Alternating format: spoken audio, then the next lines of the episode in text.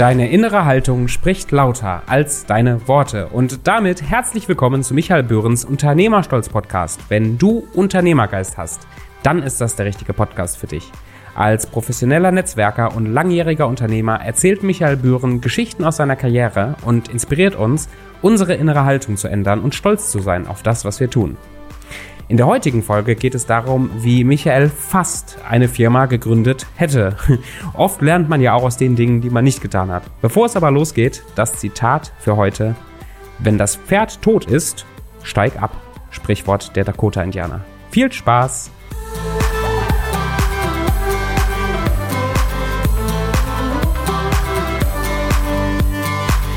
Hallo und herzlich willkommen zu einer neuen Folge von Unternehmerstolz. Deine innere Haltung spricht lauter als deine Worte. Mein Name ist Michael Bühren und ich darf euch ein bisschen aus meinem Unternehmerleben erzählen, wo ich den einen oder anderen Erfolg, aber sicherlich auch Misserfolg erlebt habe.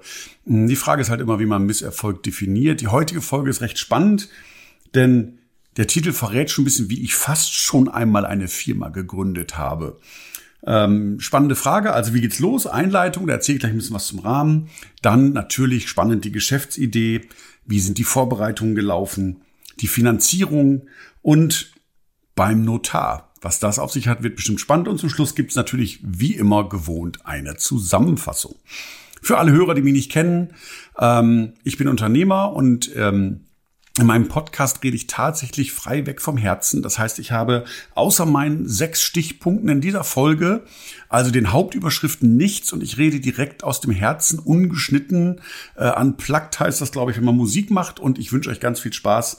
Einleitung, da geht es tatsächlich darum, wie ich einmal eine Firma ähm, in der Vorbereitung war. Ich habe das nicht allein gemacht, wir waren zu dritt, das war ungefähr 2001, 2002 rum. Ich weiß das leider nicht mehr ganz genau. Und wir wollten eine Firma gründen. Wir haben fast vier, fünf, sechs Monate Vorlauf gehabt, um dann, ja, um dann, äh, ich habe dann kurz, ganz, ganz kurz vor Schluss, und das wird bestimmt immer spannend sein, wirklich die Reißleine gezogen und mich dagegen entschieden, eine Firma zu gründen. Und ja, was kann man daraus lernen? Das ist tatsächlich in der Zusammenhang der Anfassung. Was war die Geschäftsidee? Vielleicht einmal erstmal zur Situation. Es war damals 2002. Ich war schon Geschäftsführer, Gesellschafter in der Büroorganisation, Hofmann Büroorganisation. Ähm, das heißt, ich war da schon Geschäftsführer, Gesellschafter, wusste auch einigermaßen, wie Firma funktioniert, wie ähm, Umsatz, wie Finanzzahlen aussehen. Und dann irgendwann kam ein Freund auf mich zu und sagte mir, Mensch, ich habe eine coole Idee, du hast da auch so viel Ahnung von IT. Das sollte mein Teil werden mit IT. Und er hatte noch einen anderen Kollegen an der Hand, der richtig gut in Grafik und Marketing war. Und die Idee war, eine Online-Druckerei aufzubauen. Ähm, ich sag mal jetzt, wir haben 2021, äh, Online-Druckereien gibt es einige. Ich sag mal jetzt hier sowas wie Flyer-Alarm oder ähnliches. Ähm, aber wir waren 2002 relativ weit und es gab damals halt noch nicht so viel. Ich habe Software entwickelt. Ähm, ich darf vielleicht zu der Geschäftsidee sagen, die ganze Software, die gebraucht hätten, wäre in der Windows-Welt gewesen und ich war eigentlich eher in der Linux-Welt zu Hause. Trotzdem war ich IT-mäßig einfach weiter als die beiden Kollegen. Und die Idee war es im Endeffekt, mag sich heute total trivial anhören, aber dass man im Endeffekt eine Webseite hat, wo Leute ihre druckfähigen PDFs hochladen können und die Sachen dann gleich gedruckt werden oder beziehungsweise wo man online seine Sachen zusammenstellen kann auf Knopfdruck und dann kriegt man ja seine 1000, 2000, 3000 Stück zusammen. Der eine Kollege kam nämlich direkt aus der Druckerei, das heißt, der hätte nachher sogar die Abwicklung gemacht, was alles gedruckt werden muss. Und der andere Kollege war einfach ein Grafiker und sehr, sehr kreativ und hat tolle Sachen entwickelt, war also praktisch für die Vermarktung zustand, äh, zuständig. Und meine Aufgabe sollte dann sein, die IT zu betreuen, das Ganze zu machen. Ja, die Geschäftsidee, heute hört sich das vielleicht verrückt an, ähm, aber wir hätten einen Server kaufen müssen und wir hätten Software anschaffen müssen für 100, 200.000 Euro. Ähm, und dann wäre halt so ein Portal an den Start gegangen. Und die Idee fand ich damals nicht schlecht. Ich meine, heutzutage, ich persönlich bin froh, dass ich diese Firma nicht gegründet habe. Aber wer weiß, vielleicht wären wir auch schneller gewesen als Flyer Alarm oder die anderen, die da unterwegs sind. Und ich hätte jetzt ein sensationelles Unternehmen, was läuft. Also ich möchte gar nicht werten, ob die Entscheidung richtig oder falsch war. Gleich vorneweg, zu dem damaligen Zeitpunkt war die Entscheidung richtig ich hatte nicht das Wissen, um das aufzubauen. Also ich habe mal in, in dem finanziellen Rahmen Fehler zu machen, konnte ich mir einfach nicht erlauben. Also dementsprechend Geschäftsidee, Online-Druckerei mit Webseite, das kannte ich natürlich ganz gut. Wie liefen die Vorbereitungen ab? Wir haben uns erstmal grob Gedanken gemacht, wir haben uns angeschaut, was für Servertechniken gibt es. Ähm, wir haben uns verschiedene Software angeguckt, die dieses ja, Drucken automatisieren kann und die Sachen wirklich überprüfen kann und fertig machen kann. Wir haben uns bestimmt über sechs, sieben Monate hin regelmäßig ein bis zweimal die Woche getroffen. Ich erinnere mich sogar, dass wir irgendwann mal zusammen in der Oper waren, äh, gemeinsam, um auch wirklich ein bisschen Teambuilding zu machen.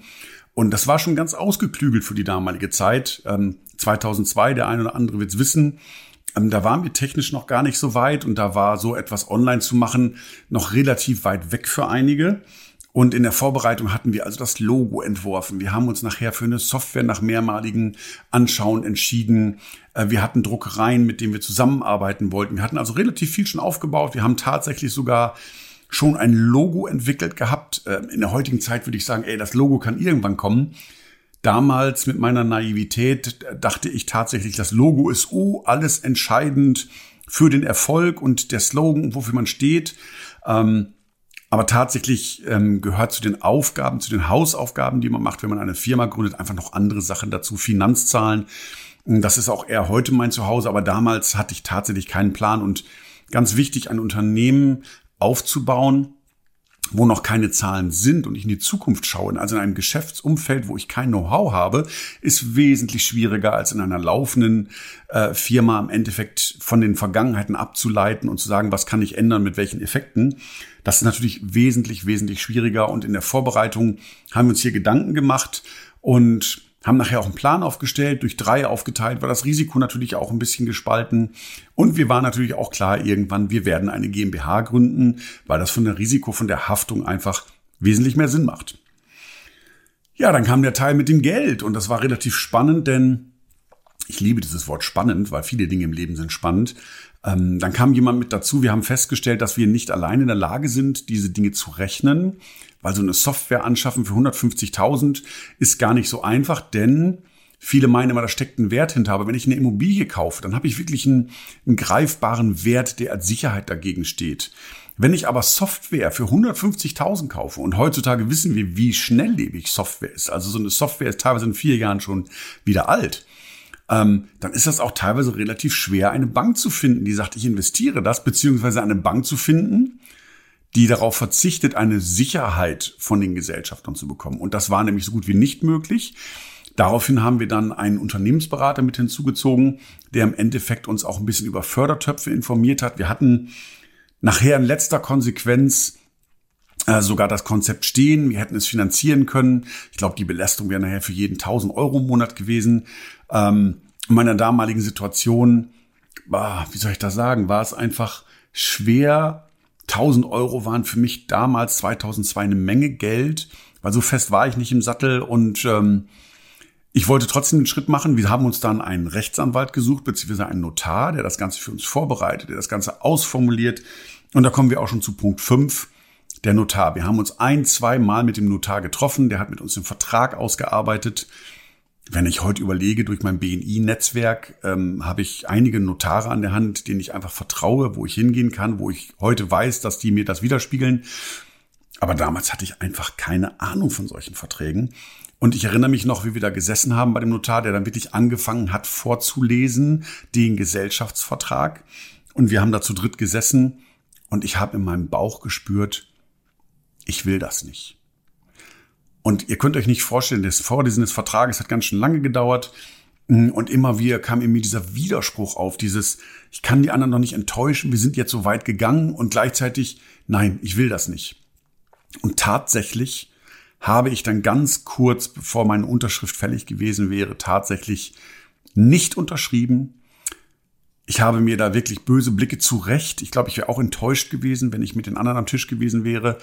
Ähm, ich, ich konnte es einfach nicht. Mein Bauchgefühl hat Nein gesagt und ähm, egal wie lange wir gegangen sind, sieben Monate, ich habe tatsächlich nicht unterschrieben, habe das auch argumentiert und bin dann gegangen. Und das war ein sehr, sehr emotionaler Moment. Und heute kann ich sagen, ja, es war richtig. Ob es jetzt unternehmerisch richtig war, weiß ich nicht. Aber zur damaligen Zeit war ich nicht so weit. Mir wurde einfach bewusst, dass ich in einen Bereich reingehe, wo ich viel zu wenig Wissen habe, um auch nur ansatzweise Kontrolle zu haben. Und es geht mir, wer mich kennt, es geht mir nicht um Kontrolle im Detail, sondern grob zu verstehen, was ich tue. Und mit der Brille von heute kann ich ganz klar sagen, Gott sei Dank, weil ich hatte damals einfach nicht das Know-how, nicht den Weitblick. Ich weiß nicht, wohin es gegangen wäre. Wahrscheinlich hätte ich nachher Schulden an der Hand und ähm, noch andere Klamotten. Und dementsprechend war ich froh, beim Notar tatsächlich nicht unterschrieben zu haben. Was ist die Zusammenfassung? Was ist die Haltung, die ich daraus ableite? Hm, ich kann das in viele Bereiche vollziehen, denn viele Menschen meinen, wenn man immer schon einen weiten Weg gegangen ist, dann kann, macht es doch Blödsinn, kurz vor Ende die Reißleine zu ziehen ähm, oder auch im Privatbereich, wenn man sagt, hier in der Beziehung, ich bin jetzt seit zwei Jahren zusammen und irgendwann merke ich, es geht nicht mehr, aber ich habe doch schon zwei Jahre meines Lebens investiert ja, will ich dann noch mehr hinterher schmeißen? Oder bin ich wirklich bereit, konsequent eine Entscheidung zu treffen und zu sagen, bis hierhin und nicht weiter? Und das war damals bei meiner ersten Investition, beziehungsweise Fast-Investition, so muss man es ja genauer sagen, tatsächlich einer der Punkte, ich kann nur sagen, dieser Moment beim Notar zu sitzen, nicht zu unterschreiben, ist emotional echt, echt richtig unangenehm und man spürt auch diesen Druck der anderen. Ich weiß, dass der Notar damals noch voll abgerechnet hat. Also ich habe dann trotzdem noch 2000 Euro irgendwie bezahlen müssen, anteilig für das, was der alles in der Vorbereitung gemacht hat. Ähm, ich, ich weiß die Summe tatsächlich, vielleicht waren es auch nur 1000. Mir kam es damals jedenfalls richtig, richtig viel Geld vor. Aber im Endeffekt habe ich gesagt, lieber zahle ich dieses Geld jetzt und bin emotional tatsächlich raus, weil sich in irgendetwas reinzubegeben, ich glaube, ich hätte viele, viele Jahre gelitten. Vielleicht hätte ich auch viele Jahre das Grinsen nicht aus dem Gesicht gekriegt, aber ich glaube, wenn man andere Firmen sieht wie Flyer Alarm oder Online-Druckereien und was es da alles gibt, es ist ja nicht mit der Idee getan, dass man eine geile Softwarelösung hat, sondern es geht nachher in letzter Konsequenz darum am Marketing. Und ich glaube, die anderen hätten ein größeres Budget gehabt, um ihr Produkt nach vorne zu pushen. Das ist übrigens mein Glaubenssatz, vielleicht liege ich auch falsch. Und in letzter Konsequenz hätten wir dann wahrscheinlich auch ein bisschen Geschäfte gemacht, aber wahrscheinlich zum Überleben zu wenig, zum Sterben zu viel. Und dafür hätte ich sehr, sehr viel Energie investieren müssen. Ja, ich merke, ich rechtferte mich gerade für meine Entscheidung damals. Ähm, ist ganz spannend, was das so mit einem macht. Und trotzdem bin ich froh, dass ich es getan habe. Von daher Zusammenfassung, überlegt euch gut, was ihr tut. Und manchmal kann man in letzter Sekunde abspringen. Und auch egal, was man vorinvestiert hat.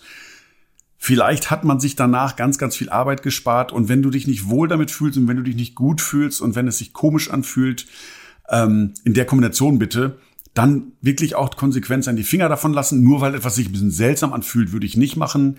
Aber wenn man merkt, man hat keinen Überblick und man kriegt kein Gefühl für die Zahlen oder die Zahlen erscheinen einem zu groß, dann auch wirklich die Finger davon lassen. Und dann vielleicht jemanden zu suchen, der das schon mal gemacht hat, jemanden, der schon mal Gründung gemacht hat.